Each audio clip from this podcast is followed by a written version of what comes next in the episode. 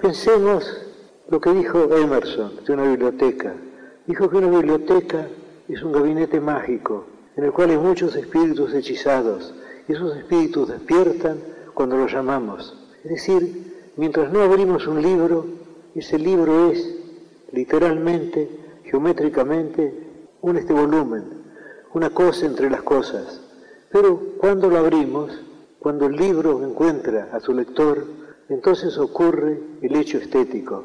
Si no, si la literatura es expresión, la literatura está hecha de palabras y el lenguaje es también un fenómeno estético. Pensemos en la palabra luna y pensemos en esa metáfora persa, en esa metáfora de un sufí persa, espejo del tiempo. Y creo que una no es menos estética que la otra. Las dos son obras de la estética, salvo que la segunda ser una obra de segundo grado, porque espejo del tiempo está hecho de dos unidades. Y luna nos da, quizá aún más eficazmente, la palabra, el concepto de la luna. Es decir, cada palabra es una obra poética. Se supone, erróneamente a mi entender, que la prosa está más cerca de la poesía, está más cerca de la realidad que la poesía. Yo entiendo que es un error. El lenguaje es una creación estética. Creo que no hay duda alguna. La poesía es expresión.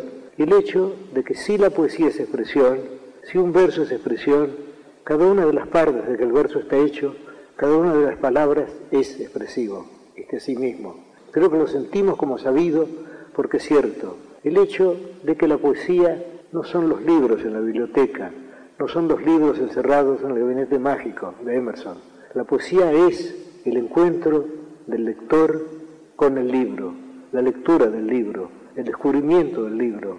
Y también hay otra experiencia estética, que es el momento muy extraño también, en el cual el poeta concibe la obra, en el cual va descubriendo o inventando la obra. Porque según se sabe en latín, las palabras inventar y descubrir son sinónimas aquello que dijo de Platón, de, que descubrir es recordar, en lo cual Francis Bacon agregó que ignorar es haber olvidado. Es decir, ya todo está, pero tenemos que verlo.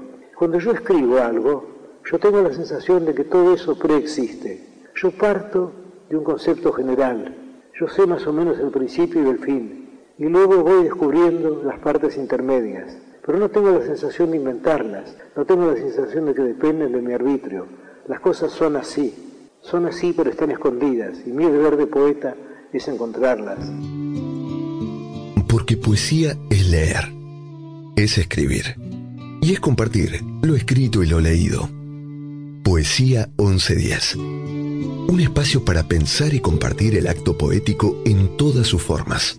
La poesía de todas las cosas. Programa especial dedicado al decimosexto Festival Internacional de Poesía. Fácil es matarse solo, morirse uno, saberse más viejo, menos vivo. Pero si la soledad se arrastra a dúo y a sotavento de la anemia, un amor ya desnutrido, más viejo, menos vivo, hay que saber morir de a dos. Sos prácticamente un mentiroso.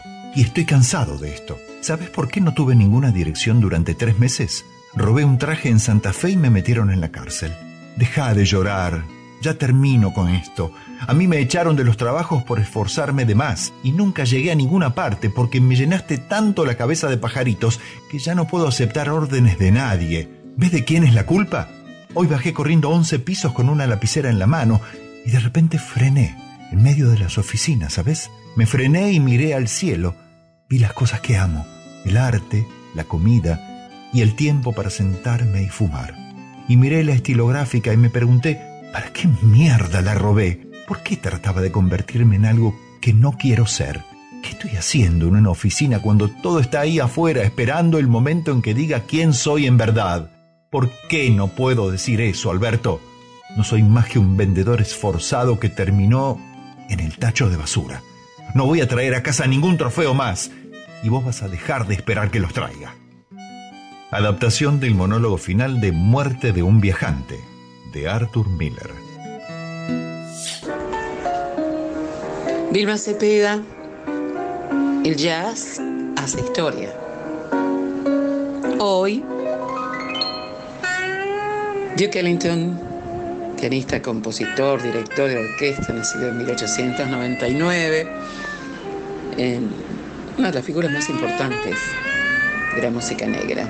Y le dio esta música negra americana una imagen de, mucha elegancia, de, de visualización casi sinfónica. Casi llega a emparentarse, fíjense ustedes, el origen del jazz con el tango, o de origen orillero, y su aceptación en las élites cuando se da un baño de esmalte fino en los altos y hermosos lugares de la Europa de los 40. Y elegí Sophisticated Lady, dama sofisticada, en 1932, que seguramente se lo dedicó a su madre, a quien amaba, y que lo hizo vivir en, un ambiente refinado y culto. Dama sofisticada, tan joven, encandeció en tu vida el amor, y esa llama pronto se apagó. Sí te enseñó que esos locos enamorados se vuelven sabios en el amor. Espero que los años se consumen tan rápido. Y ahora te veo, dama sofisticada, muy cambiada, sí, sí. Sin esa luz de vida en la mirada. Muchos tragos, humo, en los brazos de tantos, siempre el ritmo de un jazz. No importaba lo que viniese. Joyas fastuosas, hombres importantes. Eso es la vida, dama sofisticada. No, no, no. Sola en la oscuridad de tu cuarto, rememorando ese amor de hace ya tantos años que no fue. Allí, dama sofisticada, allí, lloras.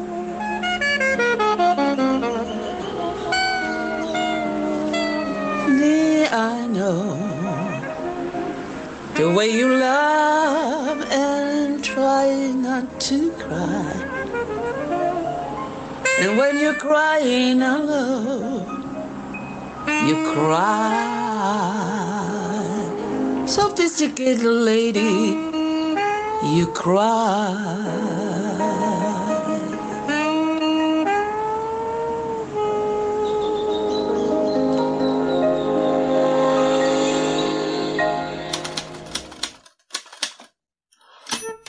John Grisham es un escritor de bestsellers situados generalmente en ambientes judiciales. El abogado penalista vuelto literato vendió más de 300 millones de copias de libros como El Informe Pelícano y sus novelas de corte policial, que mucho tienen que ver con los casos que siguió como profesional.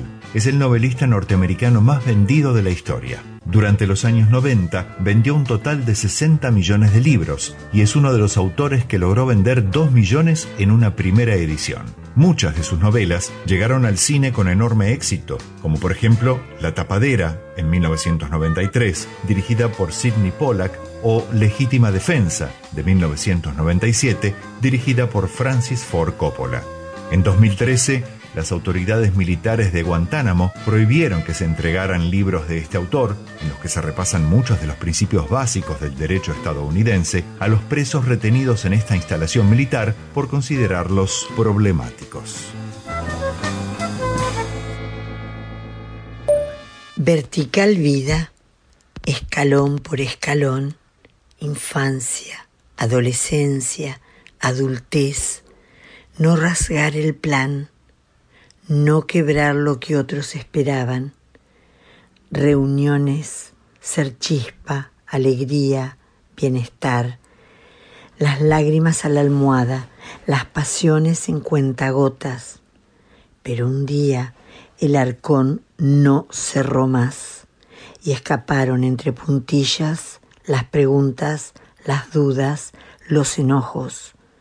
Hoy, imperfecta, contaminada, tropiezo con alguna melodía que me regala respuestas, aunque casi que es el silencio quien me da el poema. Nelu de Gualeguaychú. ¿Cómo quieres que te olvide si cuando comienzo a olvidarte Me olvido de olvidarte y comienzo a recordarte. Woody Allen. Paráfrasis del cuento Casa Tomada de Julio Cortázar por Manelik de la Parra. No sé aún cómo decírselo. Ya son muchos años llevando esta inercia que nos mantiene unidos porque ya no existe la chispa de otros años. Cada día nos sentimos más solos, pero cuando intento darle la adiós a Irene, no me atrevo, me quedo mudo. Llegar a esta lejanía me hace recordar cuando su mano era mi guía, mi punto de partida y de llegada. Sin ella, me hubiera muerto atropellado por los embates de la vida. Ahora estoy dispuesto a alejarme de esta persona que desconozco, que ya no es mía, pues tiene un olor muy distinto de cuando la besaba y le hacía el amor entre sueños y fantasías. Pero no nada más es eso, también la casa tiene las huellas de su olvido. No hay cajón que no esté abierto enseñando sus tripas compuestas de cosas inservibles. No hay puertas sin cerrar, como si esperaran a que entrara alguien cuando no hay más que dos, ella y yo. Además, su silencio, tan ruidoso que me entra a los oídos como un infortunio de sonidos, y ella, en la esquina de la sala, donde no ha dejado de estar por tantos años, sigue tejiendo y jalando el estambre entre agujas manejadas con esmero. El té, que era una ceremonia que disfrutábamos mientras nuestras miradas nos decían lo que la edad nos lo callaba, ahora se queda su taza fría. Yo muerdo la galleta sin sabor. Ella, inmutable, Sigue la callada sinfonía de sus dedos enredando el hilo interminable de su ausencia. Salgo a comprar lo necesario no muy lejos de la casa. Apuro el paso porque me asalta el miedo que algún segundo regrese la luz a su cabeza y sus ojos tan lejanos volviesen a buscarme. Pero no, ella sigue en su tejido como si nunca me hubiera ido. Soy un fantasma, no existo. Ha llegado el momento de irme. Cruzar esta puerta que nos ha tenido encerrados por tanto tiempo e iniciar algo en el futuro, como si éste existiera. ¿Podré vivir sin ella? Busco las llaves de la casa. Son viejas y tienen los golpes de cien años. Esto llega a su fin. No puedo estar más en esta casa tomada por los olvidos. Tengo que partir y es esta la noche. Voy a mirarla por última vez sentada en la sala, jalando los estambres de la vida. Veo su pelo encanecido, lacio, muerto. Ya no tiene brillo. Su piel marchita. Es una anciana. Abro la puerta y la cierro muy bien y tiro la llave a la cantarilla. No fuese que algún pobre diablo se le ocurriera robar y se metiera en la casa a esa hora. Cuando llevo dos cuadras de camino, siento que alguien me sigue. Giro para mirar y es Irene, con su pelo blanco y su camisa tejida por sus dedos mágicos. Me mira y con una sonrisa pregunta, ¿Has traído los ovillos del tejido? Sí, respondí, y seguimos caminando hasta la noche. Lo siento. Es todo lo que no puedes decir. Los años han pasado y todavía las palabras no vienen fácilmente. ¿Cómo lo siento? ¿Cómo lo siento? Perdóname, es todo lo que no puedes decir. Los años han pasado y todavía las palabras no vienen fácilmente. Como perdona, me perdona. Pero puedes decir, nena, nena, puedo abrazarte esta noche. Tal vez si te dijera las palabras correctas, en el momento adecuado, serías mía. Te quiero. Tracy Chapman, Baby, Can I Hold You? Sorry, it's all that you can say. Years gone by and still words don't come easily like sorry like sorry.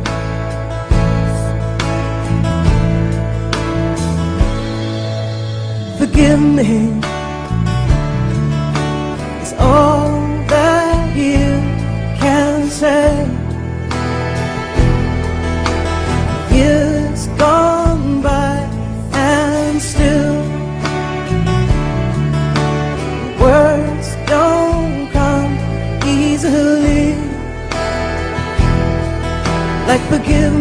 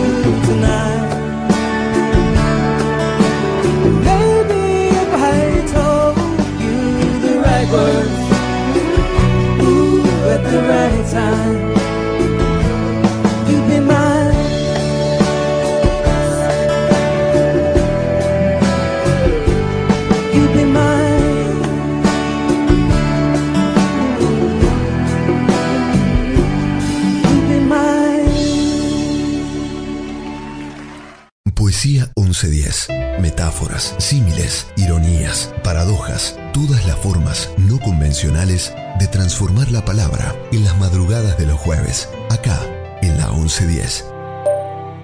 El beso. El ahogo precoz de los lirios asados marocianos. El beso para esperar que el oro se hunda.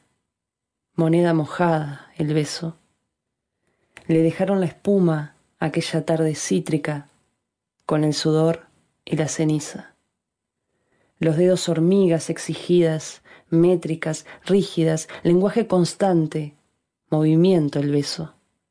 Y un pardo sonido de perro siestero que apenas levanta la cabeza para corroborar que allí está un encuentro fortuito de dos mil años de fuego.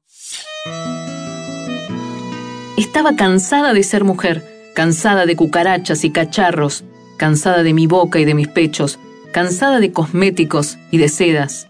Aún había hombres que se sentaban en mi mesa, circulando alrededor de la fuente que yo ofrecía. La fuente estaba llena de uvas púrpuras, las moscas se cernían atraídas por el olor, y hasta mi padre vino con su hueso blanco. Pero yo estaba harta del género de las cosas. Sin título, de Anne Sexton.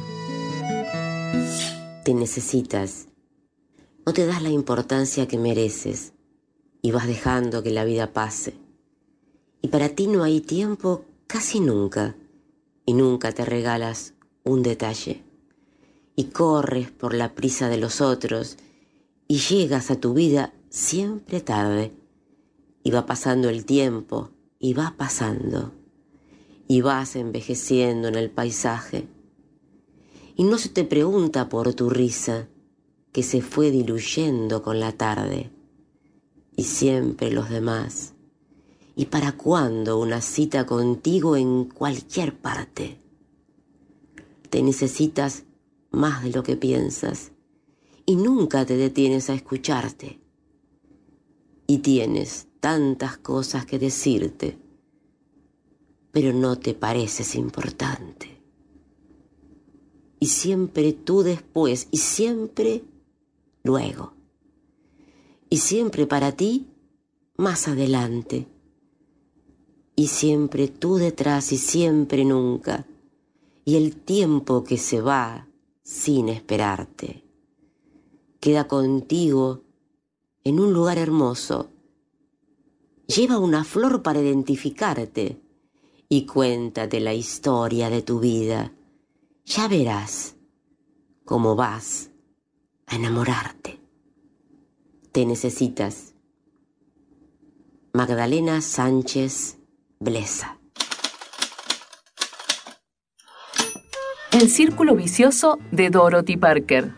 Dorothy Parker fue una cuentista, dramaturga, crítica teatral, humorista, guionista y poetisa estadounidense, famosa por su cáustico ingenio, su sarcasmo y su capacidad de captar el lado oscuro de la vida urbana en los primeros años del siglo XX. Su vida transcurrió en un torbellino de amigos, maridos, exmaridos y amantes, lo que la transformó en una verdadera leyenda de New York.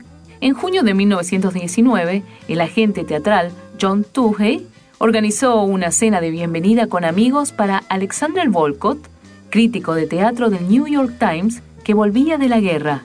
Fue tan divertido y lo pasaron tan bien que decidieron reunirse periódicamente. Inicialmente se hacían llamar la comisión y como eran servidos por un camarero que se llamaba Luigi, se autodenominaron la Comisión Luigi, que finalmente se transformó en el Círculo Vicioso, una de las mesas literarias más famosas del período. Buenos días, soy Nilson Rosales eh, de Colombia. Este poema lo escribí hace poco, no titulo mis poemas y así dice. Hoy, mañana y lo siguiente, nadie más y nadie menos. Convengamos en que el amor no es para los hombres, pero en tus labios la poesía nunca estuvo tan cerca de serlo. Hoy, mañana y lo que viene, nunca más y nunca menos. El sinsentido de esta vida se encuentra contigo, marcando el camino y por fin merecerlo. No hay otro lugar, no hay otra verdad, no hay otro recuerdo. Hoy, mañana y lo siguiente, nadie más y nadie menos. Muchas gracias. El amor es una forma de prejuicio. Amas lo que necesitas, amas lo que te hace sentir bien, amas lo que te conviene. Charles Bukowski. Buenas tardes, mi nombre es Alexander Giraldo, vivo en la ciudad de Cali, Valle del Cauca, Colombia, y quiero compartir esta lectura de unos poemas de Anne Carson porque es una poeta que me gusta muchísimo y además esta lectura hace parte de un podcast que hacemos para el Club de Secciones Literarias, un club de lectura que tenemos en la ciudad y con el que buscamos eh, conocer autores y compartir eh, momentos alrededor de la literatura. Charlas breves. Algunos poemas del libro Charlas breves de Anne Carson. Charla breve sobre las esperanzas. Pronto espero vivir en una casa totalmente de goma. Imaginen qué rápido podría pasar de un cuarto a otro. Basta con rebotar y ya llegaste. Tengo un amigo al que en la guerra una bomba incendiaria le derritió las manos. Ahora, una vez más, aprenderá a pasar el pan a la hora de la cena. La vida es aprender. De hecho, espero invitarlo esta noche. Aprender es del mismo color que la vida. Él dice esas cosas. Charla breve sobre a dónde viajar. Me fui de viaje a un lugar en ruinas. Había tres portones entreabiertos y un alambrado roto. No eran las ruinas de nada en particular. Allí llegó un lugar y se estrelló. Quedaron, luego de eso, las ruinas de un lugar, y la luz se posaba sobre ella. Charla breve sobre la lluvia. La noche que me fui estaba más oscuro que una aceituna. Cuando pasé corriendo por los palacios, extrañamente alegre, empezó a llover. ¡Qué concepto! Esas formas minúsculas. Me perdí al contarlas. ¿A quién se le ocurrió? ¿Y cómo se lo habrá explicado a los demás? Allá, en el mar, también cae la lluvia. No cae sobre nadie. Charla breve sobre la verdad que pueden ofrecer los sueños. Asaltada por una súbita verdad me levanté a las cuatro de la mañana. La palabra grip, pronunciada gripe, se aplica solo a pueblos, ciudades y lugares de residencia. La palabra gripe, pronunciada grip, puede usarse para seres humanos. En mi sueño vi las dos partes de esta verdad conectadas por una soga de cinco kilómetros de pelo de mujer. Y en ese preciso momento, todas las preguntas sobre el asesinato de las almas de hombres y mujeres, que encontrarían respuesta tan pronto como yo tirara de la soga, se cortaron y cayeron en un montón al fondo del abismo pedregoso junto al que yo había estado durmiendo. Somos de nuevo mitad y mitad. Somos el muñón del lenguaje. Charla breve sobre Van Gogh. La razón por la que veo es para entender el cielo amarillo, el gran cielo amarillo, dijo Van Gogh. Cuando contemplaba el mundo veía los clavos que clavan los colores a las cosas y veía el dolor de los clavos. Charla breve sobre el hedonismo. La belleza me desespera. Ya no me importa por qué, solo quiero escaparme. Cuando miro París, me vienen unas ganas de agarrar la ciudad entre las piernas. Cuando te veo bailar, hay una inmensidad despiadada, igual que un marinero en medio de una mar totalmente serena. Toda la noche brotan en mí deseos redondos como duraznos. Ya no recojo lo que cae. Charla breve sobre las cosas mayores y menores. Las cosas mayores son el viento, el mal, un buen caballo de combate, las preposiciones, el amor inagotable, la forma en que la gente elige a su rey. Entre las cosas menores se encuentran el polvo, los nombres de las escuelas filosóficas, los estados de ánimo y su ausencia, la hora exacta, charla breve sobre caminar para atrás. Mi madre nos prohibía caminar para atrás, porque eso hacen los muertos, nos decía. ¿De dónde habrá sacado aquella idea? Tal vez de alguna mala traducción. Los muertos, finalmente, no caminan hacia atrás, sino más bien detrás de nosotros. Carecen de pulmones y no pueden llamarnos, pero amarían que nos diéramos vuelta. Muchos de ellos son víctimas del amor. ¿Qué he sacado con el lirio que plantamos en el patio? No era uno el que plantaba, eran dos enamorados, hortelano, tu plantío, y con el tiempo no ha cambiado. ¿Qué he sacado con la sombra? Del aromo por testigo y los cuatro pies marcados, en la orilla del camino. ¿Qué he sacado con quererte, clavelito florecido? Acá está la misma luna. ¿Qué he sacado con quererte? De Violeta Parra, por Mon Laferte. ¿Qué he sacado con la luna, ay, ay, ay? Que los dos miramos juntos, ay, ay, ay. Que he sacado con los nombres, ay, ay, ay. Estampados en el muro, ay, ay, ay. Cómo cambia el calendario, ay, ay, ay. Este mundo, ay, ay,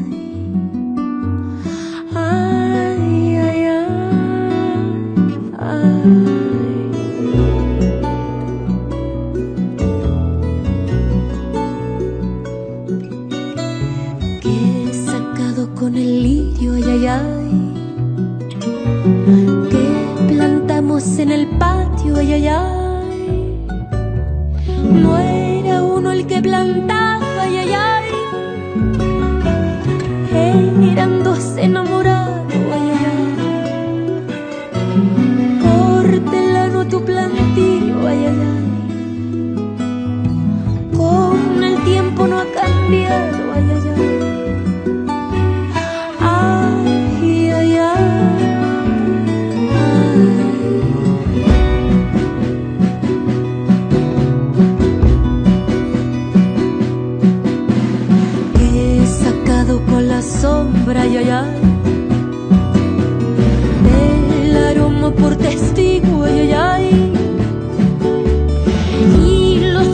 pies marcados,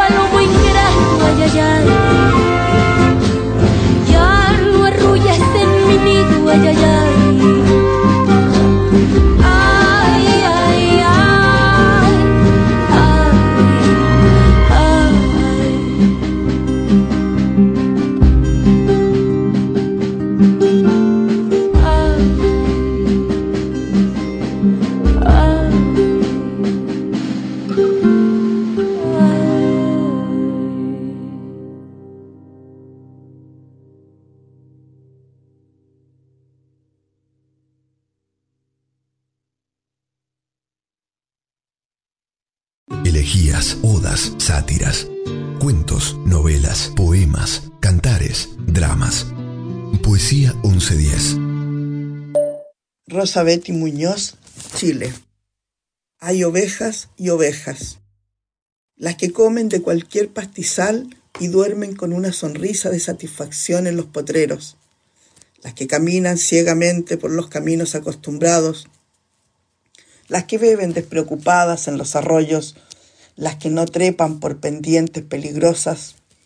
Esas van a dar lana abundante en las esquilas y serán sabrosas invitadas en las fiestas de fin de año. Hay también las que tuercen sus patas buscando campos de margaritas y se quedan horas y horas contemplando los barrancos. Esas balan toda la gran noche de su vida encogidas de miedo. Y hay, por fin, las malas ovejas descarriadas. Para ellas y por ellas son las escondidas raíces y los mejores y más deliciosos pastos. He viajado todo el tiempo por el mar, por los ríos, por las nubes, por los bosques y quebradas, por rieles y carreteras. He viajado también por los andenes, entre túnicas, camisas y calzones. He viajado entre medias y zapatos, en corpiños, también en pantalones. Antes de ser, viajé en el pensamiento de un hombre y una mujer enamorados. Fui creciendo y viajé en los corazones de aquellos jovencitos que me amaron. He viajado ya mujer en las miradas, en los sueños de aquel que me desea. He viajado también en las carteras de quien guarda mi retrato con nostalgia.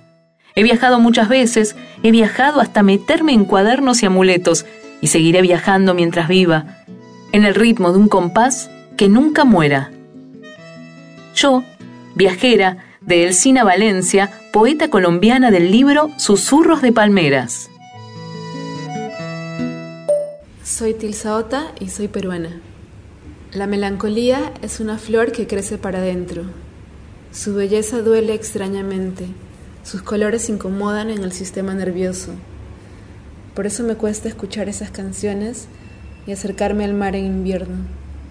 La poesía, en cambio, florece adentro, pero al crecer escapa y nos cubre cual enredadera, hiedra, pasionaria madreselva.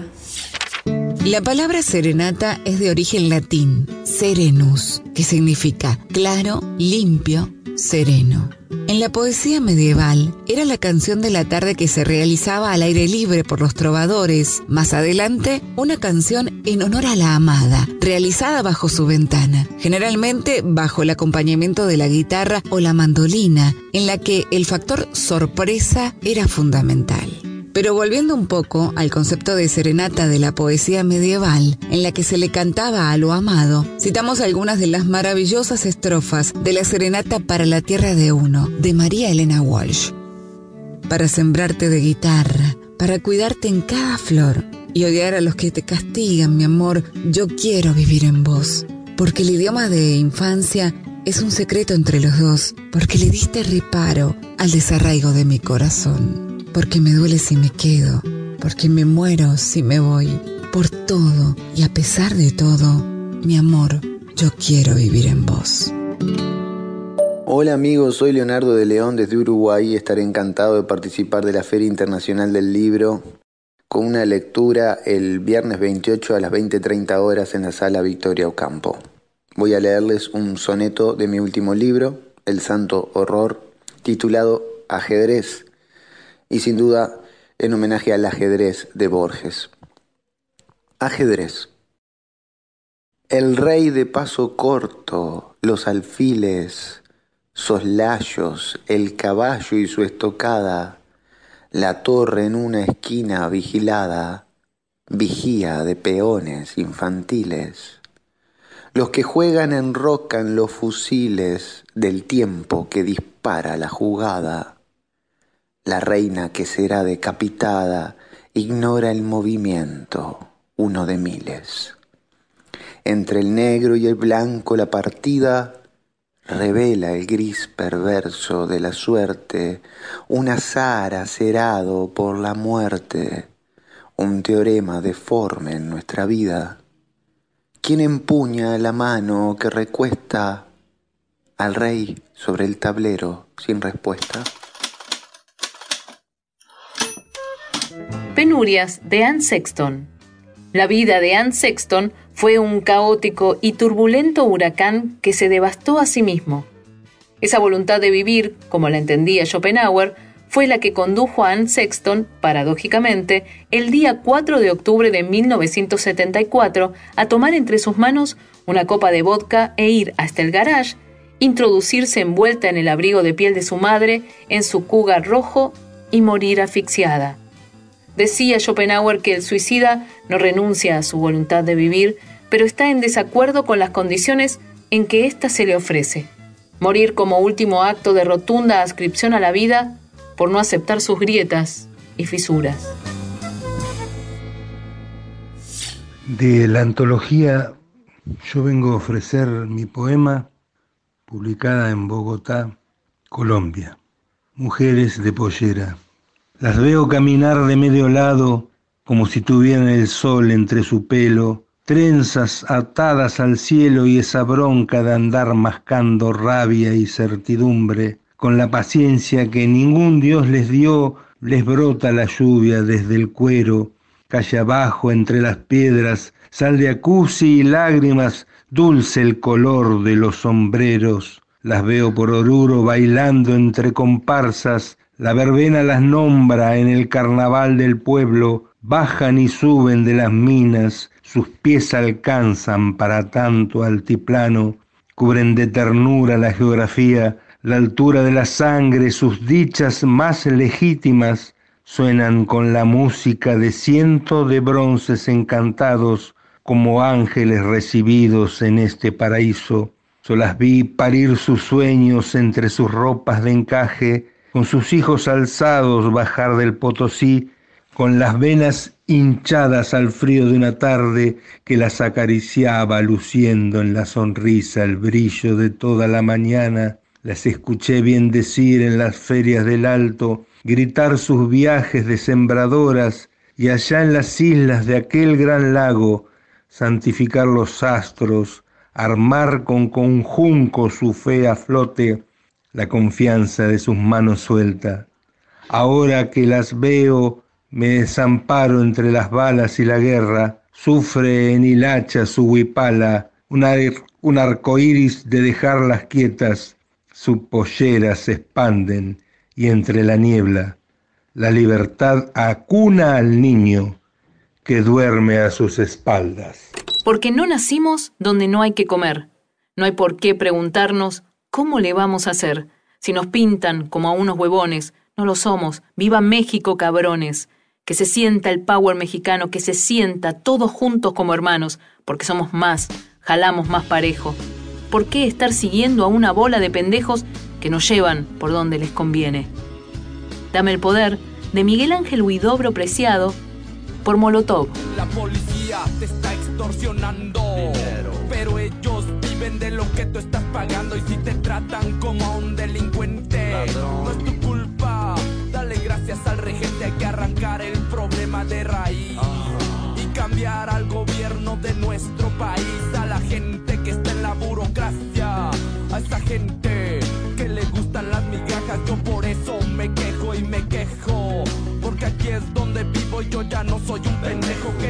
los puestos del gobierno. Hay personas que se están enriqueciendo, gente que vive en la pobreza. Nadie hace nada porque nadie le interesa. La gente de arriba te detesta. Hay más gente que quiere que caigan sus cabezas si le das más poder al poder. Más duro te van a venir a coger. Porque fuimos potencia mundial. Somos pobres, nos manejan mal. Dame, dame, dame, todo el power para que te demos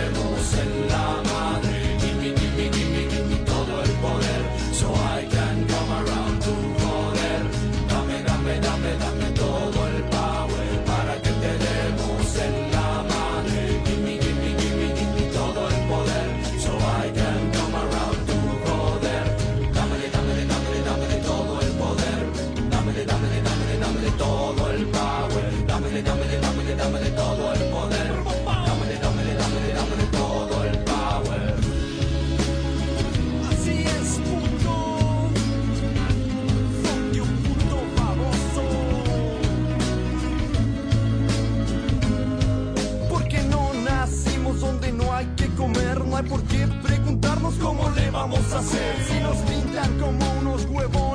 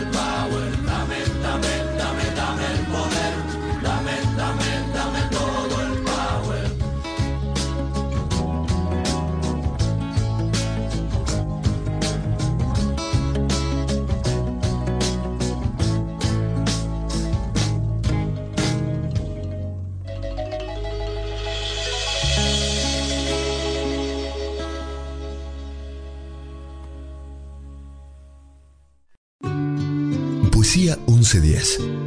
Versos sanadores, provocadores, amables, reveladores. Poesía 1110. Un viaje a través de las rimas y las prosas. En la noche de los jueves. Acá, en la 1110. Idea V. Salgo del teatro emocionada hasta la médula. Hace tanto tiempo que no vengo al teatro y hoy me regalé la entrada y una salida a solas conmigo misma. La voz de Cristina Fernández me siguió resonando como esa orquesta filarmónica de Montevideo que hace vibrar hasta las piedras. Y el poema, la canción y el poema, como lo titulara Alfredo Citarrosa allá por el 72. Entonces me fui al Tacende, estaba repleto. Me pedí una al tacho con mozzarella y un fainá. Lo acompañé con una cerveza artesanal, negra, de marca Bizarra, y la verdad es que sentada en el taburete frente al horno de ladrillos, encendido, respiré profundo y sentí la felicidad invadir el instante. De pronto se sienta junto a mí una violinista con su estuche hermoso. Seguro venía del Solís. Me miró y captó el estado. Se atrevió a invadirlo. Debo confesar que me dio un poco de vergüenza. Me preguntó, ¿cómo está esa cerveza? Te comento que es la única que hay, si gustas probar, y le extendí el vaso. Esa noche, su Stradivarius me hizo el amor antes de tocarme un pelo, y tuve que irme a su casa, y fumamos juntas, y nos abrazamos, y entonces ella seguía extasiada en el estado de armonía que generamos. Y su violín durmió con nosotras sobre una alfombra junto al estuche, y su cuerpo desnudo dormido y yo de costado sobre su almohada. Entonces me desperté y olía a mar. El viento intenso no era el de Montevideo. Estaba sola, en un dormitorio a medio pintar, con un ventanal hacia el mar, una cama de una plaza, y entonces no entendía. Estaba con un camisón como los de mi abuela. Me destapo y había unas pantuflas pequeñas, de raso, haciendo juego con el camisón y la bata. Me la puse como si lo hiciera todos los días. De pronto me miro al espejo y veo que no soy yo, soy Idea Vilariño. Me toco la cara, me miro las manos, miro por la ventana y me doy cuenta que estoy en las toscas. De pronto me asalta un pensamiento. Tengo que escribir esa canción para Alfredo. Veo el estuche de un violín, lo abro como si lo hiciera siempre, el Stradivarius. Lo tomo y empiezo a entonar las notas de la canción y el poema, que de a poco va resonando en mí.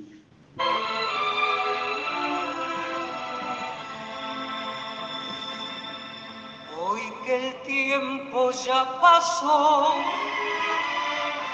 hoy que ya pasó la vida, hoy que me río si pienso, aquellos días, no sé por qué me despierto algunas noches vacías oyendo una voz que canta y que tal vez es la mía.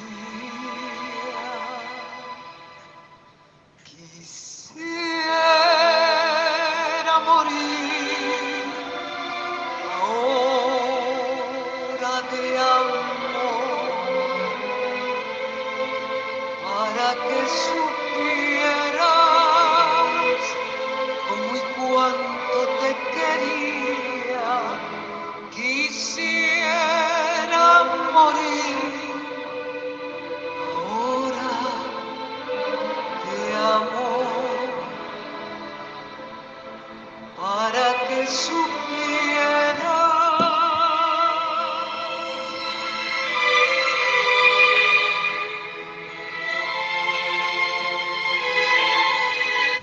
Llamaré más tarde a Alfredo por teléfono.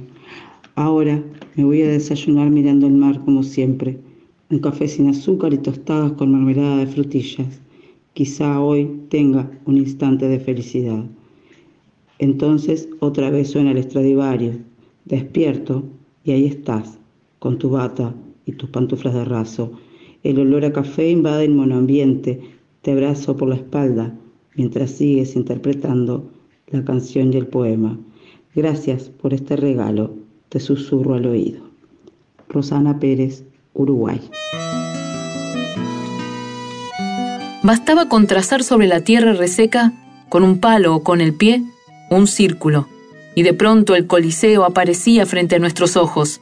Romanos con sandalias y flequillos, todos de blanco, el César con su toga púrpura y la corona de laureles en la mano, esperando al ganador, en medio de un barullo jubiloso, como de patio de la escuela. Entonces sacábamos a nuestros gladiadores de sus frascos de vidrio y los poníamos a combatir.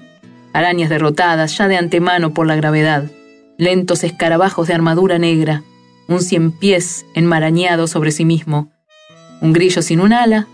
Un día, un adelanto técnico, palitos chinos, hizo posible la captura de una pareja de alacranes, uno grande y otro más chico, que pusimos en frascos separados.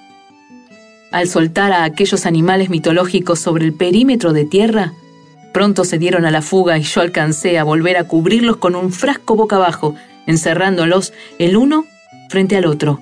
Combate submarino. Al principio el más chico daba vueltas alrededor del grande y agitaba como si fuese un cascabel la cola. El otro lo ignoraba, pero luego, sin ni siquiera arquear el aguijón, arrancó el suyo al chico con las fauces y después procedió, tras desarmarlo, a devorarle la cabeza. Entonces, bajo una silbatina imaginaria y en solidaridad con el más débil, levantamos el frasco y aplastamos con una piedra al monstruo. Al otro día, después del desayuno, descubrimos unas hormigas negras que acarreaban los restos indistintos de la lucha bajo la tierra, y distinguimos solo del vencedor, despedazado, en andas de un bichito invisible, como ofrenda a la divinidad del inframundo, la punta de ese brazo poderoso, el aguijón, hundiéndose en el suelo. El Coliseo es un poema de Adam Bolniewicz. Hola amigos y amigas de Poesía 1110, ¿cómo están? Mi nombre es Luis Sáez, soy narrador y dramaturgo y hoy vengo a proponerles un formato, por así llamarlo, experimental. Soy un convencido de que toda gran obra alberga sedimentos parciales que condensan su totalidad y las cualidades de la obra toda. Por eso se me ocurrió bautizar este experimento narrativo como grandes obras en pequeñas dosis. Hoy les propongo trabajar nada menos que con La invención de la soledad, la formidable novela del gran escritor norteamericano Paul Auster. Y dice así, descubrí que no hay nada tan terrible como tener que enfrentarse a las pertenencias de un hombre muerto. Los objetos son inertes y solo tienen significado en función de la vida que los emplea. Cuando esa vida se termina, las cosas cambian, aunque permanezcan iguales. Están y no están allí como fantasmas tangibles, condenados a sobrevivir en un mundo al que ya no pertenecen.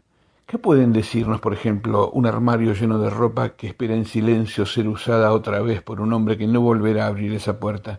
Y los paquetes de preservativos en cajones llenos de ropa interior y calcetines, y la afeitadora eléctrica que está en el baño, todavía llena de la pelusa del último afeitado, o una docena de frascos vacíos de tinte para el pelo, escondidos en un maletín de piel, de repente se revelan cosas que uno no quiere ver o no quiere saber. Producen un efecto conmovedor, pero al mismo tiempo horrible. Por sí mismas, las cosas no significan nada, como los utensilios de cocina de una civilización antigua. Pero sin embargo, nos dicen algo. Siguen allí no como simples objetos, sino como vestigios de pensamientos, de conciencia, emblemas de la soledad en que un hombre toma las decisiones sobre su propia vida, teñirse el pelo, usar una camisa u otra, vivir o morir. Y una vez que ha llegado la muerte, todo es absolutamente inútil. Cada vez que abría un cajón o metía la cabeza en uno de sus armarios, me sentía como un intruso, un ladrón saqueando los lugares secretos de la mente de un hombre. Tengo la sensación de que mi padre entraría en cualquier momento. Me miraría con incredulidad y me preguntaría qué demonios estaba haciendo. No parecía justo que no pudiera protestar. Yo no tenía derecho a invadir su vida privada. Un número de teléfono garabateado de prisa al dorso de una tarjeta decía Howard Limburg, todo tipo de cubos de basura. Fotografías de la luna de miel de mis padres en las cataratas del Niágara en 1946. Mi madre sentada con nerviosismo sobre un toro, posando para una de esas fotos cómicas que nunca resultan cómicas. Una súbita sensación de qué irreal que había sido la vida, incluso en su prehistoria. Un cajón lleno de martillos, clavos y más de veinte destornilladores. Un archivador lleno de cheques cancelados en 1953 y las tarjetas de felicitación que recibí para mi sexto cumpleaños. Y luego, enterrado en el fondo de un cajón del baño, un cepillo de dientes con iniciales grabadas que había pertenecido a mi madre que nadie había tocado o mirado en más de 15 años. La lista es interminable. Gertrude Stein, la más radical de las escritoras vanguardistas. Gertrude Stein fue una escritora estadounidense considerada como una de las principales pioneras de la literatura modernista. Su obra rompió con la narrativa lineal y las convenciones temporales del siglo XIX. La disruptiva Gertrude comenzó a llamar la atención de la crítica. El relato que cuenta la historia de tres doncellas, dos inmigrantes alemanas y una de color, hizo saltar por el aire los tradicionales esquemas de la literatura realista, utilizando un lenguaje directo, simple y repetitivo, y rompiendo con la narrativa lineal y las convenciones temporales del siglo XIX. Gabriel Rodríguez Molina, Gabo RM, extranjero.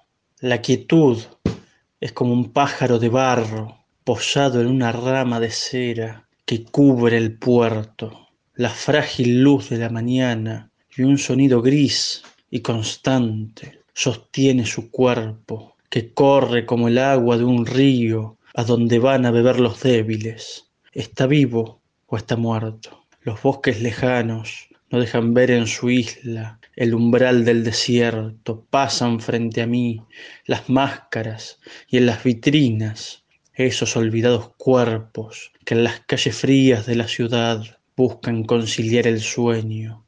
Lejano, al reverberar de un engranaje sin aceite, cruje en cada corazón tierno de un hombre solitario que con las manos rotas en una esquina cualquiera del tiempo pide que comer sin ser visto en este salvaje museo. La niebla se posa sobre ese hombre que tiembla, sobre su tormento. Sus negros ojos se vuelven ceniza frente al silencio. En la noche fría la calle no devuelve más que dos vacíos huecos donde se posan sus ojos que tiemblan. ¿Está vivo o está muerto? Nacido en la ciudad de un hombre muerto, la primera patada que recibí fue al caer al suelo. Acabas como un perro al que han golpeado demasiado hasta que pasás la mitad de tu vida cubriéndote. Nacido en los Estados Unidos, nací en los Estados Unidos. Me metí en un pequeño lío de ciudad natal, así que me pusieron un rifle en la mano. Me enviaron a una tierra extranjera para ir a matar al hombre amarillo. Tenía un hermano en Kisan, luchando contra el Viet Cong. Todavía están allí. Él se ha ido. Tenía una mujer a la que amaba en Saigón. Tengo una foto de él en sus brazos ahora. Bruce Springsteen, born in the USA.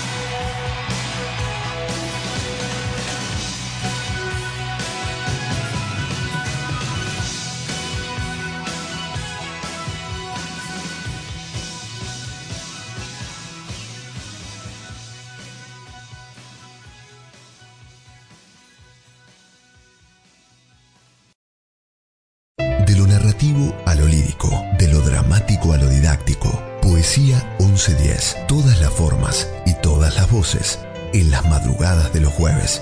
Por la 1110, la radio pública de Buenos Aires. Programa especial dedicado al decimosexto Festival Internacional de Poesía.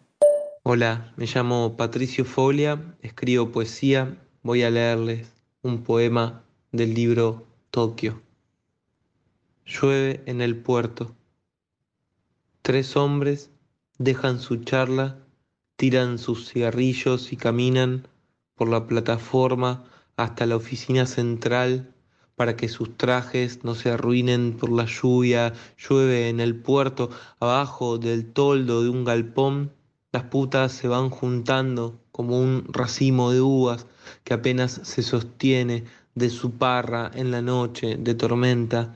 Llueve cada vez más fuerte y cada trueno interrumpe la lluvia y bajo la lluvia se acerca el buque pesquero hasta la dársena central con los trabajadores todos en sus puestos listos para descargar la faena, cargan y descargan, cargan y descargan como si ninguna otra cosa existiese en la tierra.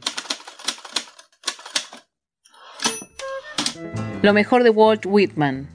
La obra más importante de Walt Whitman fue Hojas de hierba, en una edición de 1855 que se construyó a lo largo de casi 40 años y que se traduce como un canto a la vida, a la libertad, al yo, a la belleza, a la poesía. Fruto de una época y de un lugar, la Norteamérica del siglo XIX, este gran poema épico nace y crece con la intención de definir al hombre y a la nación americana frente al dominio cultural anglosajón y su polémica ruptura formal y conceptual. En este poema Whitman se aleja radicalmente de los versos escritos en la década anterior. Honraba al cuerpo humano, exaltando el placer de los sentidos. Esta característica hizo que la obra fuera catalogada como obscena, por lo que tuvo que afrontar él mismo los gastos de la publicación. Su nombre no aparecía en la portada, pero sí un retrato suyo en camiseta y el sombrero ladeado en actitud desafiante. En un largo prefacio, el autor saludaba el advenimiento de una nueva literatura democrática, más cerca del pueblo, sencilla y escrita por un nuevo tipo de poeta afectuoso, potente y heroico, que conduciría a los lectores a través de la poesía con la fuerza de su magnética personalidad. Su poema más reconocido es Oh Captain, My Captain, escrito en homenaje a Abraham Lincoln después de ser asesinado, que fue citado en la película La Sociedad de los Poetas Muertos de 1989. Hola, soy Rachel y quería compartir una letra de una canción muy hermosa de Gustavo Cerati que se llama Magia. Tal vez parece que me pierdo en el camino, pero me guía la intuición. Nada me importa más que hacer el recorrido, más que saber a dónde voy. No trates de persuadirme, voy a seguir en esto. Sé, nunca falla, hoy el viento sopla a mi favor. Voy a seguir haciéndolo. Las cosas brillantes siempre salen de repente, como la geometría de una flor. Y es la palabra antes que tus labios la suelten. Sin secretos no hay amor. Todo me sirve, nada se pierde, yo lo transformo. Sé, nunca falla, el universo está a mi favor. Y es tan mágico. Bueno, esta canción me gusta muchísimo porque habla de no sobrepensar el futuro y confiar en el camino. Así que téngala presente y se las recomiendo muchísimo. Aun cuando soy un pobre negro, sin más ciencia que mi oficio, no ignoro quién se merece algún respeto y cariño. Sobre mí tiene el carácter un particular dominio. De un gallo bueno a las patas, expongo hasta el calzoncillo por un mochoroco guapo y sobre guapo instruido, soy capaz de morder el suelo y de mucho sacrificio. Óigame, Blanco, tal vez, ¿no es bien claro lo que afirmo? A explicarme yo no alcanzo, tal como un rojas garrido. De todo lo grande y bello que el mundo encierra, no estimo, sino dos cosas que son mi hembra amada y mi albedrío. De aquella ni al Padre Eterno diera un solo pedacito, de este sí suelo un poco ceder a tal cual amigo, mas nunca jamás a la fuerza, porque soy rey de mí mismo, usted, blanco, verbo y gracia. Expresión de mi amistad, Candelario Obeso, poeta colombiano precursor de la poesía negra americana.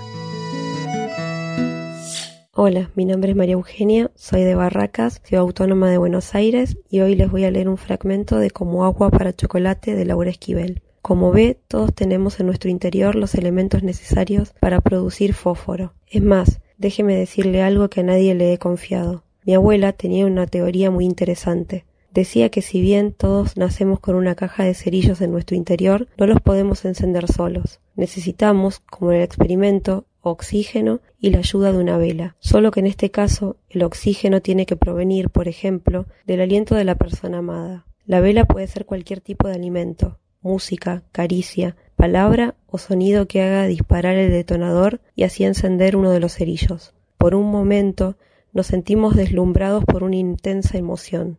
Se producirá en nuestro interior un agradable calor que irá desapareciendo poco a poco conforme pase el tiempo, hasta que venga una nueva explosión a reavivarlo. Cada persona tiene que descubrir cuáles son sus detonadores para poder vivir, pues la combustión que se produce al encender uno de ellos es lo que nutre de energía el alma. En otras palabras, esta combustión es su alimento. Si uno no descubre a tiempo cuáles son sus propios detonadores, la caja de cerillos se humedece y ya nunca podremos encender un solo fósforo. Si eso llega a pasar, el alma huye de nuestro cuerpo, camina errante por las tinieblas más profundas, tratando vanamente de encontrar alimento por sí misma, ignorante de que solo el cuerpo que ha dejado inerte, lleno de frío, es el único que podría dárselo.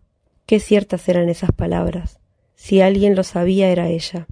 Desgraciadamente, tenía que reconocer que sus cerillos estaban llenos de moho y humedad. Nadie podría volver a encender uno solo. Lo más lamentable era que ella sí conocía cuáles eran sus detonadores, pero cada vez que había logrado encender un fósforo se lo habían apagado inexorablemente. John, como leyéndole el pensamiento, comentó Por eso hay que permanecer alejados de personas que tengan un aliento gélido. Su sola presencia podría apagar el fuego más intenso, con los resultados que ya conocemos. Mientras más distancia tomemos de estas personas, será más fácil protegernos de su soplo. Tomando una mano de Tita entre las suyas, añadió Hay muchas maneras de poner a secar una caja de cerillos húmeda, pero puede estar segura de que tiene remedio. Tita dejó que unas lágrimas se deslizaran por su rostro. Con dulzura John se la secó con un pañuelo. Claro que también hay que poner mucho cuidado en ir encendiendo los cerillos uno a uno, porque si por una emoción muy fuerte se llegan a encender todos de un solo golpe, producen un resplandor tan fuerte que ilumina más allá de lo que podamos ver normalmente y entonces ante nuestros ojos aparece un túnel esplendoroso que nos muestra el camino que olvidamos al momento de nacer y que nos llama a reencontrar nuestro perdido origen divino. El alma desea reintegrarse al lugar de donde proviene, dejando el cuerpo inerte. Desde que mi abuela murió, he tratado de demostrar científicamente esta teoría. Tal vez algún día lo logre. ¿Usted qué opina? Te lo juro que no volveré, aunque me haga pedazos la vida. Si una vez con locura te amé, ya de mi alma estarás despedida. No volveré, te lo juro por Dios que me mira. Te lo digo llorando de rabia. Yo no volveré. No volveré, de Ernesto M. Cortázar Hernández y Manuel Esperón González, en la voz de Chabela Vargas. Cuando lejos te encuentres de mí, cuando quieras que esté yo contigo, no tendrás un recuerdo de mí, ni tendrás más amores conmigo. Te lo juro que no volveré, aunque me haga pedazos la vida. Si una vez con locura te amé, ya de mi alma estarás despedida. No volveré, te lo juro por Dios que me mira, te lo digo llorando de rabia. Yo no volveré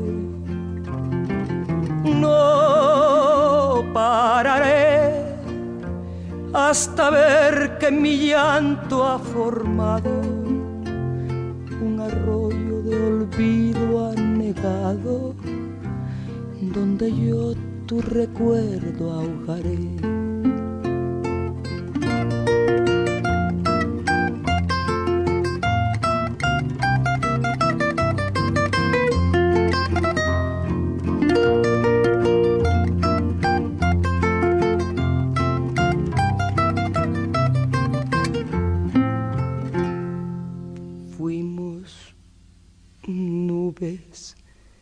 Que el viento apartó. Fuimos piedras que siempre chocamos, gotas de agua que el sol resecó, borrachera que no terminamos. En el tren de la ausencia me voy, mi boleto no tiene regreso lo que quieras de mí te lo doy, pero no te devuelvo tus besos. No volveré, te lo juro por Dios que me mira, te lo digo llorando de rabia, yo no volveré no pararé hasta ver que mi llanto ha formado un arroyo de olvido anegado donde yo tu recuerdo ahogaré.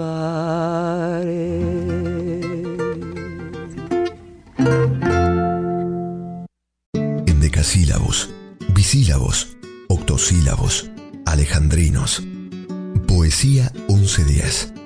Un espacio radial infinito para versos de cualquier medida. Buenas noches, Poesía 1110. ¿Cómo están? Soy Martina Castro y hoy les quiero compartir otro poema de Kitty Mangione. Sin balas no hay paraíso. Herir porque sí, sin más intención que lastimar lo ya roto y raído. Poner en palabras todo aquello que no se puede poner en intenciones. Buscar el lado flaco hasta el mismísimo hueso de aquellas confesiones dichas al oído, con las piernas enlazadas, en noches que silenciaban el olvido. Matar al otro con balas de fogueo solo para observar cómo salta de miedo, de pánico, esquivando el impacto. Hurgar bien adentro de todo aquello que hemos amado demencialmente, porque sí, para hallar el modo de quitarlo de adentro. Cargar la escopeta cuando ya no quedan municiones, apostando a más, más y más precisión para dar en el blanco. Quedarse mirando cómo cae derrotado y rematarlo en el suelo, sin contar hasta diez. Sacar de la manga el último anzuelo y lanzarlo preciso al medio del pecho.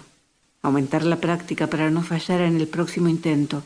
Soltar la granada justo en el medio de la trinchera improvisada, con mano firme, agudizando la mirada. Son cosas que se nos dan bien. Hacer el mal, mirando muy bien a quién. Porque ese quién nos modificó la vida, porque nos expuso al enemigo, ese que vive en el espejo, y nos debilitó en nuestra coraza de hierro forjado, a fuerza de alimentar ilusiones, esas que teníamos bajo candado. Entonces, ya no queremos esa tierra florecida ni ese río manso, ni la sombra reparadora del árbol que bajo el sol rasante nos dio cobijo. Queremos matar a ese quién con palabras demoledoras, sarcásticas, malignas. Queremos aniquilarlo, pero despacio, que sienta el dolor que hemos sentido al ser invadidos con tantos cuentos chinos, de alevosas caricias que hasta cosían agujeros rancios y podridos. Y no nos basta, no queremos que huyan, no, que se queden ahí, que sufran lo que hemos sufrido, por sacarnos del cálido nido, mover el árbol, quitarnos el sueño, echarnos del paraíso infernal y dejarnos en pecado concebido. Gabriel García Márquez conoció a Carlos Fuentes en 1962 en la Ciudad de México. Fue el poeta Álvaro Mutis quien los presentó. Para esa época, Carlos Fuentes había leído La hojarasca y todos los cuentos que el escritor colombiano había publicado en El Espectador y la revista Mito. Nuestra amistad nació allí mismo, con la instantaneidad de lo eterno, escribió alguna vez Fuentes. Juntos forjaron una enorme cantidad de anécdotas. Una de las más bellas se dio en un viaje en tren a Praga, que el colombiano contó de la siguiente manera. Fui a Praga por última vez en el histórico año 1968 con Carlos Fuentes y Julio Cortázar. Viajábamos en tren desde París porque los tres éramos solidarios en nuestro miedo al avión y habíamos hablado de todo mientras atravesábamos la noche dividida de las Alemanias, sus océanos de remolacha, sus inmensas fábricas de todo, sus estragos de guerras atroces y amores desaforados. A la hora de dormir, a Carlos Fuentes se le ocurrió preguntarle a Cortázar cómo y en qué momento y por iniciativa de quién se había introducido el piano en la orquesta de jazz. La pregunta era casual y no pretendía conocer nada más que una fecha y un nombre, pero la respuesta fue una cátedra deslumbrante que se prolongó hasta el amanecer, entre enormes vasos de cerveza y salchichas de perro con papas heladas. Cortázar, que sabía medir muy bien sus palabras, nos hizo una recomposición histórica y estética con una versación y una sencillez apenas creíbles que culminó con las primeras luces en una apología homérica de Thelonious Monk. No solo hablaba con una profunda voz de órgano de R's arrastradas, sino también con sus manos de huesos grandes, como no recuerdo otras más expresivas. Ni Carlos Fuentes ni yo olvidaríamos jamás el asombro de aquella noche irrepetible. Hola, soy Estela Camiletti autora del Destello, la obra teatral que se presenta en Ítaca Teatro todos los jueves a las 20.30 horas, con la dirección de Antonio Peredo. Esta obra surgió del experimento cúbico, un trabajo que hicimos en pandemia con autores de distintos países, de España, Grecia, Bolivia, Argentina y Chile, y del cual salieron eh, seis obras, una de cada autor, porque trabajamos con la consigna de un mito griego, ya que el coordinador es este profesor de la Universidad del Peloponeso. Em, trabajamos sobre el mito griego del dios Pan, o sea que está, la obra está basada en ese mito. Los esperamos con la actuación de Ernesto Falque, Natalia Pascale, Cam Guiró y Owen Toledo. Hasta entonces. Eso es lo que creen.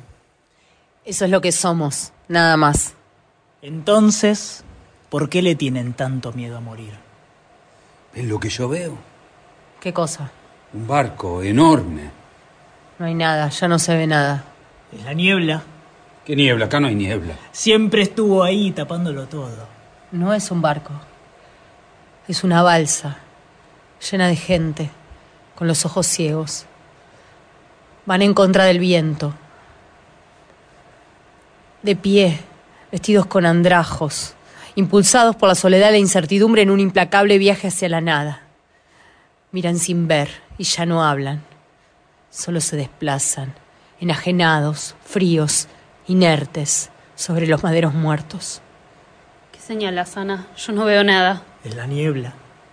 A veces se corre y uno puede ver lo que hay detrás y a veces lo tapa todo. ¿Qué niebla? No hay niebla. Es un día transparente. Debe ser el hambre. Hay que salir de acá antes de que se acabe el agua también. Él es el que nos confunde. Todo empezó cuando este subió. Sin embargo, todo empezó a ser claro para mí desde el momento en que Damián apareció. Él pudo correr ese velo que tejieron a mi alrededor para que no pueda salir, para que no pueda saber la verdad de lo que son, de lo que somos. Pero ahora lo sé y lo sabemos todos. Yo he visto el mar pero no era el mar retórico con mástiles y marineros amarrados a una leyenda de cantares, ni el verde mar cosmopolita, mar de Babel de las ciudades, que nunca tuvo unas ventanas para el lucero de la tarde, ni el mar de Ulises, que tenía siete sirenas musicales cual siete islas rodeadas de música por todas partes, ni el mar inútil que regresa con una carga de paisajes para que siempre sea octubre en el sueño de los alcatraces, ni el mar bohemio con un puerto y un marinero delirante que perdiera su corazón en una partida de naipes, ni el mar que rompe contra el muelle una canción irremediable que llega al pecho de los días sin emoción como un tatuaje, ni el mar puntual que siempre tiene un puerto para cada viaje, donde el amor se vuelve vida como en el vientre de una madre, que era mi mar el mar eterno, mar de la infancia, inolvidable, suspendido de nuestro sueño como una paloma en el aire. Era el mar de la geografía, de los pequeños estudiantes que aprendíamos a navegar en los mapas elementales, en el mar de los caracoles, mar prisionero, mar distante, que llevábamos en el bolsillo como un juguete a todas partes. El mar azul que nos miraba cuando era nuestra edad tan frágil que se doblaba bajo el peso de los castillos en el aire. Y era el mar del primer amor en unos ojos otoñales. Un día quise ver el mar, mar de la infancia, y ya era tarde. Poema desde un caracol, de Gabriel García Márquez. Mariposas azules. Sus ojos me observan. Soy consciente de su visión atenta a cada movimiento, a la oscilación de mi cuerpo subido a la escalera, a mis dedos sucios de barro acariciando la pared. El vértigo me sacude de vez en cuando y me aferro con más fuerza a los peldaños para no caer. Construir el paradigma o el nido es una labor de siglos. El sol del otoño ruboriza mis mejillas, resaltan las pecas y también algún vestigio de mezcla sobre la piel simulando un lunar. Él está encendiendo el fuego y me mira. Le devuelvo la mirada y sonrío. Estoy despeinada, pero no me importa. Quizás para él sea igualmente bella, como las mariposas azules de papel colgadas cerca del fogón. Algunas bocanadas de humo se mezclan con las hojas de los árboles mientras desisto de la albañilería hogareña para disfrutar del calor de las llamas. Me acerco. Él pone una copa de vino en mis manos. Malbec de Fabre. Mis labios se tiñen de uva. Tengo la tentación de darle un beso. Él adivina y me abraza. Bárbara Corol, desde el Bolsón. Se llama verso libre al verso que puede tener variaciones en las métricas y en las rimas. Es una forma muy próxima al poema en prosa y la prosa poética, de los que se distingue visualmente por conservar la disposición en líneas sangradas propia del verso. Ejemplo de versos libres encontramos en este poema del chileno Vicente Huidobro. Sobre la nieve se oye resbalar la noche. La canción caía de los árboles y tras la niebla daban voces. De una mirada encendí mi cigarro. Cada vez que abro los labios inundo de nubes el vacío. En el puerto los mástiles están llenos de nidos y el viento gime entre las alas de los pájaros. Las olas mecen el navío muerto yo en la orilla silbando miro la estrella que humea entre mis dedos. Hola, mi nombre es Patricia y quiero compartir un fragmento del comienzo del cuento La increíble y triste historia de la cándida Heréndira y su abuela desalmada, de Gabriel García Márquez. Heréndira estaba bañando a la abuela cuando empezó el viento de su desgracia. La enorme mansión de argamasa lunar extraviada en la soledad del desierto, se estremeció hasta los estribos con la primera embestida. Pero Heréndira y la abuela estaban hechas a los riesgos de aquella naturaleza desatinada, y apenas si notaron el calibre del viento en el baño, adornado de pavos reales repetidos y mosaicos pueriles de termas romanas. La abuela, desnuda y grande, parecía una hermosa ballena blanca en la alberca del mármol. La nieta había cumplido apenas los catorce años y era lánguida y de huesos tiernos y demasiado mansa para su edad. Con su parsimonia que tenía algo de rigor sagrado, le hacía abluciones a la abuela con un agua en la que había hervido plantas depurativas y hojas de buen olor. Y éstas se quedaban pegadas en las espaldas suculentas, en los cabellos metálicos y sueltos, en el hombro potente tatuado sin piedad con un escarnio de marineros. Anoche soñé que estaba esperando una carta, dijo la abuela.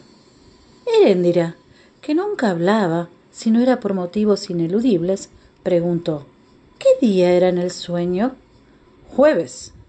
Entonces era una carta con malas noticias, dijo Heréndira pero no llegará nunca. Cuando acabó de bañarla, llevó a la abuela a su dormitorio. Era tan gorda que solo podía caminar apoyada en el hombro de la nieta o con un báculo que parecía de obispo, pero aún en sus diligencias más difíciles se notaba el dominio de una grandeza anticuada. El alcoba compuesta con un criterio excesivo y un poco demente, como toda la casa, Heréndira necesitó dos horas más para arreglar a la abuela.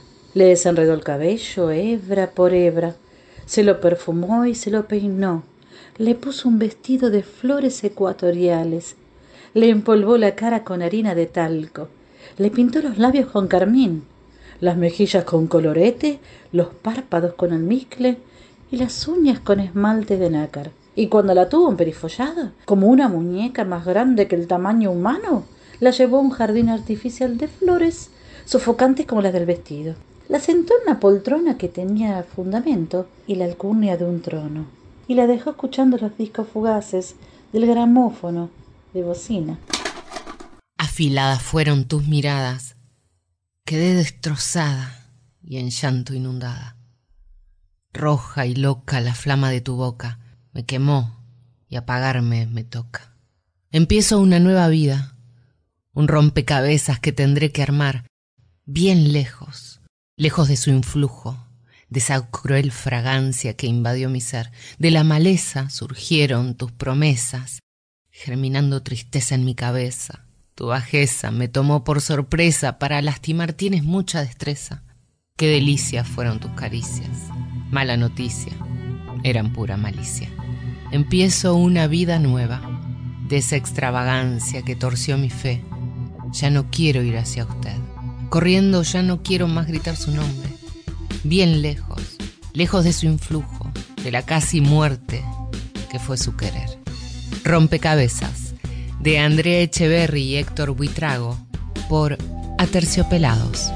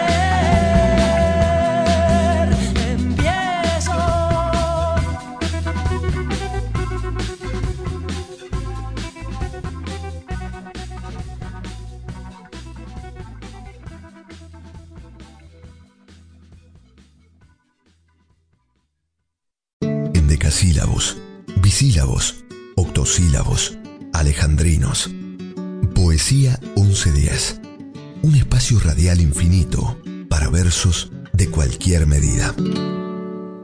Hola, soy Martín Pucheta, de Argentina. Que me muerdan total. Ahora que me gusta una chica, no me duelen las hormigas coloradas.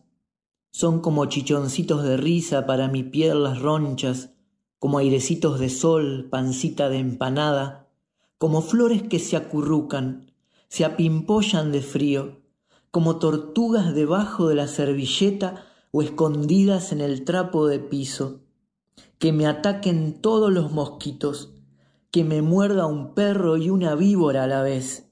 Ahora que me gusta una, si me llego a morir, ni cuenta me voy a dar. Dicen que ustedes aún rondan aquí, quizá en las profundidades de la tierra o en alguna montaña secreta. Dicen que aún caminan entre los hombres, dibujando signos en el aire, en la arena, advirtiendo, advirtiendo, tejiendo la figura torcida de nuestra liberación. Ansiosas, mas no apuradas, cuidadosas, caminan entre casos, salen del cristal, curan con el sagrado brillo de sus ojos oscuros, dicen que muestran un rostro verde en la selva, llevan azul en la nieve, presencian los nacimientos, bailan sobre nuestros muertos, arrullan, cogen, abrazan nuestro cansancio. Ustedes aún rondan aquí, murmuran en las cuevas, advierten, advierten y tejen la urdimbre de nuestra esperanza, juntan manos contra la maldad en las estrellas. O lluvia, veneno sobre nosotros, ácido que carcome, nos despiertan de las pesadillas cual niños, nos libran de los devoradores que no pueden nombrar, los hombres de hierro que caminan sobre toda nuestra substancia, machacando carne, la hacen pantano. Oración a las Madres de Diane Di Prima, nacida en Brooklyn, Estados Unidos, poeta y escritora feminista, asociada a la generación Beat, con una extensa producción literaria. Hola, soy Ronnie. Un gusto saludarles desde México. Hoy quiero compartirles este texto que lleva por título Niño Masa y dice así, Soy un hijo de la sierra llevado a la migración, aun con ello este corazón en tristezas nos encierra y no se desprende la tierra que lo envuelve, que lo abraza, ni de abuelos la enseñanza, hijo, la vida hay que labrar, y es cuando labro este hablar que sé voy camino a casa, porque yo soy un niño masa, retoño del amor que mi madre y abuela pusieron en una siembra, y de una de esas semillas de maíz que colocaron en la tierra, un día yo nací, y mi primer llanto de vida tenía raíz, raíz, raíz, tenía raíz de montaña. Fui arrullado por esas manos con calor de comal, que volvían el maíz nixtamal. Fui cuidado y amado por esas manos que aman y que aman a más, y a más aman, y amasaban, y amasaban, y amasaban el amor. Soy un niño masa. Manucho y el comienzo de 100 años de soledad.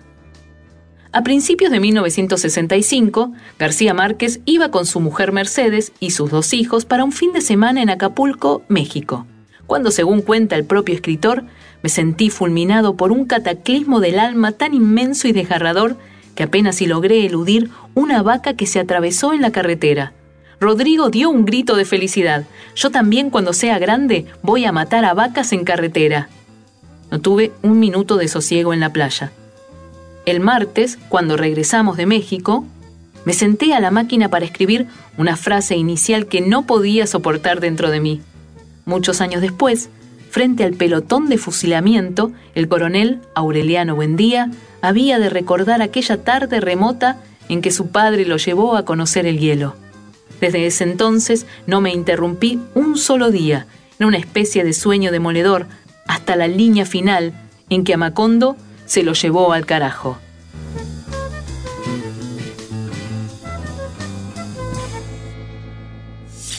Mi nombre es Tilsa Ota y soy peruana. El recién nacido observa por primera vez el rostro de su madre, como un astronauta contempla la Tierra desde el espacio. Se reconoce en esa topografía cambiante. La gravedad lo posee, libera el cordón y se pierde en lo inmenso.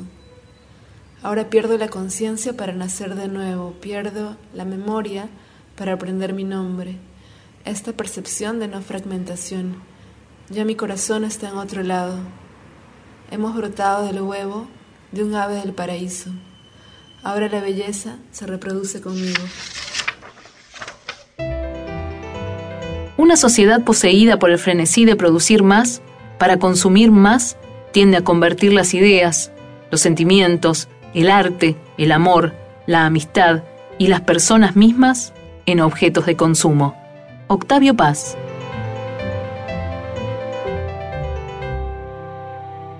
Mi amor habla como el silencio, sin ideales ni violencia. Ella no tiene que decir que es fiel. Sin embargo, ella es verdadera como el hielo, como el fuego. La gente lleva rosas, hace promesas durante horas. Mi amor ríe como las flores. San Valentín no puede comprarla. En las tiendas de 10 centavos y las estaciones de autobuses, la gente habla de situaciones, leen libros, repiten citas, sacan conclusiones en la pared. Algunos hablan del futuro. Mi amor habla en voz baja. Ella sabe que no hay éxito como el fracaso y que el fracaso no es ningún éxito. Bob Dylan, Love Minus Zero, No Limit. My love, she speaks like silence, without ideals of violence. She doesn't have to say she's faithful, yet she's true like ice, like fire. People carry roses and make promises by the hours. My love, she laughs like the flowers. Valentine's can't buy her. In the dime stores and bus stations, people talk of situations, read books, repeat quotations, draw conclusions on the wall. Some speak of the future. My love, she speaks softly. She knows there's no success like failure, and that failure's no success at all. The cloak and dagger dangles. Madams light the candles in ceremonies of the horsemen. Even the pawn must hold a grudge. Statues made of matchsticks crumble into one another. My love winks, she does not bother.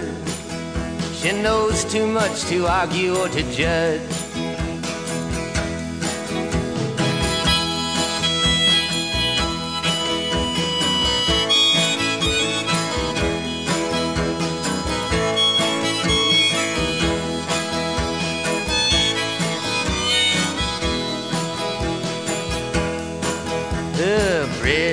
Midnight trembles.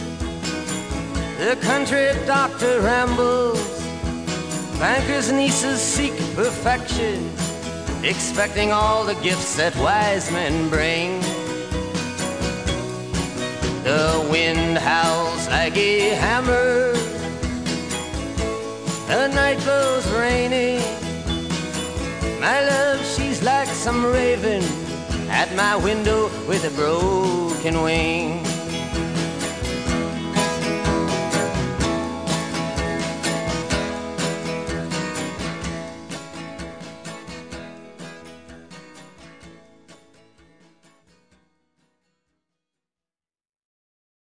Poesía 1110.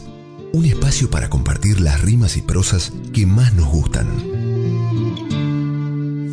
Buenas noches, mi nombre es Mauricio Bergstein, soy el autor de la novela Fusiles en el Paragüero. El poema que voy a leer se llama Puerta y fue escrito por el escritor mexicano Octavio Paz. Dice así, ¿qué hay detrás de esa puerta? No llames, no preguntes, nadie responde.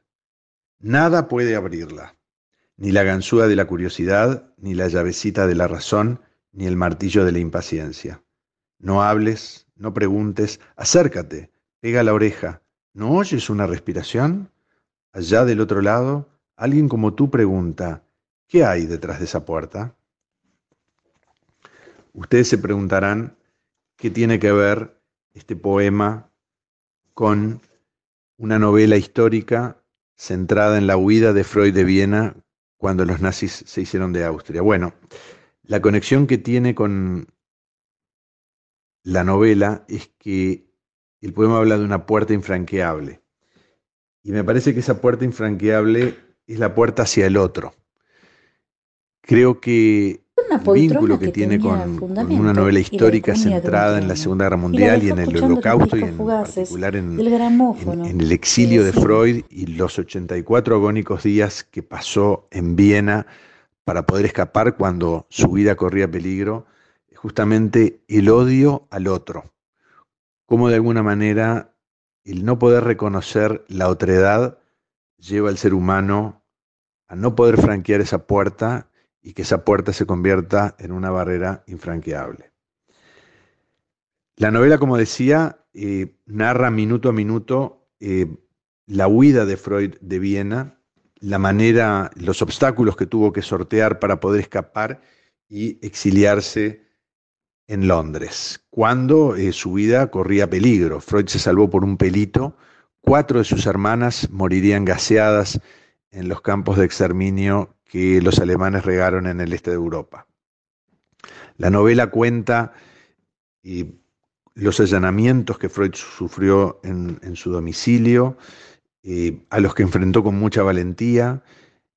La novela también rememora cuando se llevan a su hija Ana a ser interrogada en los sótanos de la Gestapo o cuando su otro hijo Martin intentaba deshacerse de documentos comprometedores y fue interceptado por una banda por una banda de nazis. Al mismo tiempo, eh, la novela eh, tiene un personaje que es un investigador que procura demostrar que en 1898, cuando Hitler tenía nueve años, visitó el consultorio del doctor Freud, todavía no era la eminencia mundial en la que se convertiría poco tiempo después, acompañado de su madre, por supuesto, y el personaje rastrea esa hipotética sesión, así como las supuestas repercusiones ulteriores cuando 40 años más tarde Hitler se apropió de Austria.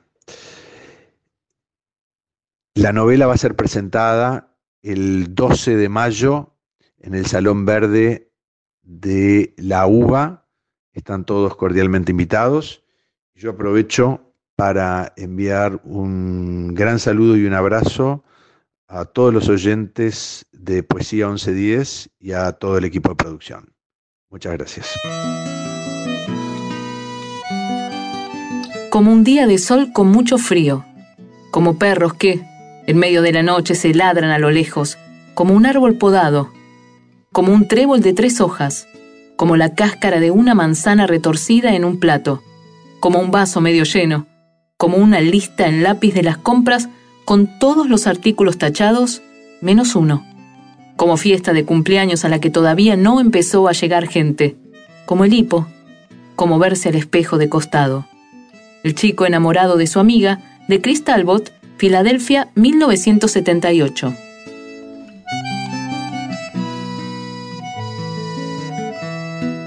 Hola, soy Jin y voy a recitar un poema. Constelaciones en pregunta de ser. Sueña tu rostro sobre un mar en quietud.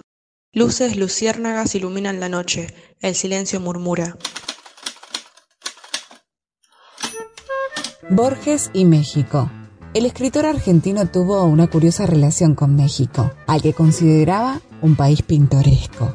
Entabló amistad con personajes como Alfonso Reyes, a quien consideraba uno de sus maestros y admiraba la poesía de Ramón López Velarde. En 1981 recibió el Premio Internacional Oyen Yolistli a manos del entonces presidente José López Portillo. En estas visitas conversó con escritores mexicanos como Octavio Paz y Elena Poniatowska. En su visita del año 1973, Borges conversó con Juan Rulfo de esta manera. Dígame, ¿cómo ha estado últimamente? preguntó Borges al autor de Pedro Páramo. ¿Yo? Pues muriéndome, muriéndome por ahí, respondió Rulfo. Entonces, no le ha ido tan mal. ¿Cómo así? Sí, imagínese, don Juan, lo desdichado que seríamos si fuéramos inmortales. Sí, ¿verdad? Después anda uno por ahí muerto haciendo como si estuviera uno vivo. Buenas, soy Jazmín y voy a recitar un poema. Raro. Cuentan historias acerca de mí, como si supieran quién soy. Dicen que hablo con el viento, al menos en eso, les doy la razón pero también me llaman un raro, y ese título no es evidente, pues solamente soy humano y es nuestra naturaleza que seamos diferentes. Como la luna que alumbra por la noche los caminos, como las hojas al viento, como el sol espanta al frío, como la tierra a la lluvia, como el mar espera al río. Así espero tu regreso a la tierra del olvido. La Tierra del Olvido de Carlos Vives, Iván Benavides, por Totona Momposina y Carlos Vives, Playing for Change. Como la luna que alumbra por la noche los caminos, como las hojas al viento, como el sol espanta el frío, como la tierra la lluvia, como el mar espera el río, así espero tu regreso a la tierra del olvido.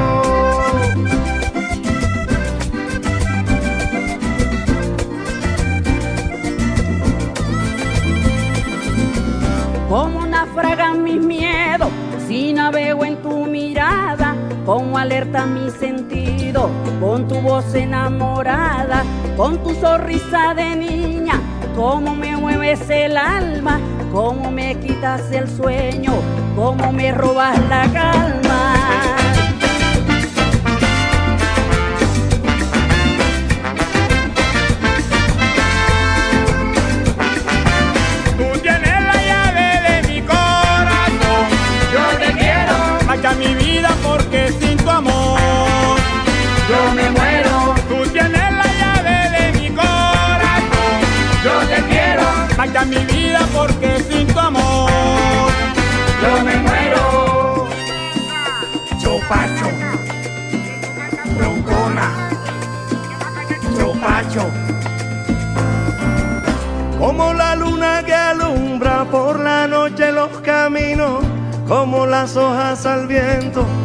El sol espanta el frío, como la tierra la lluvia, como el mar espera el río. Así espero tu regreso a la tierra del olvido.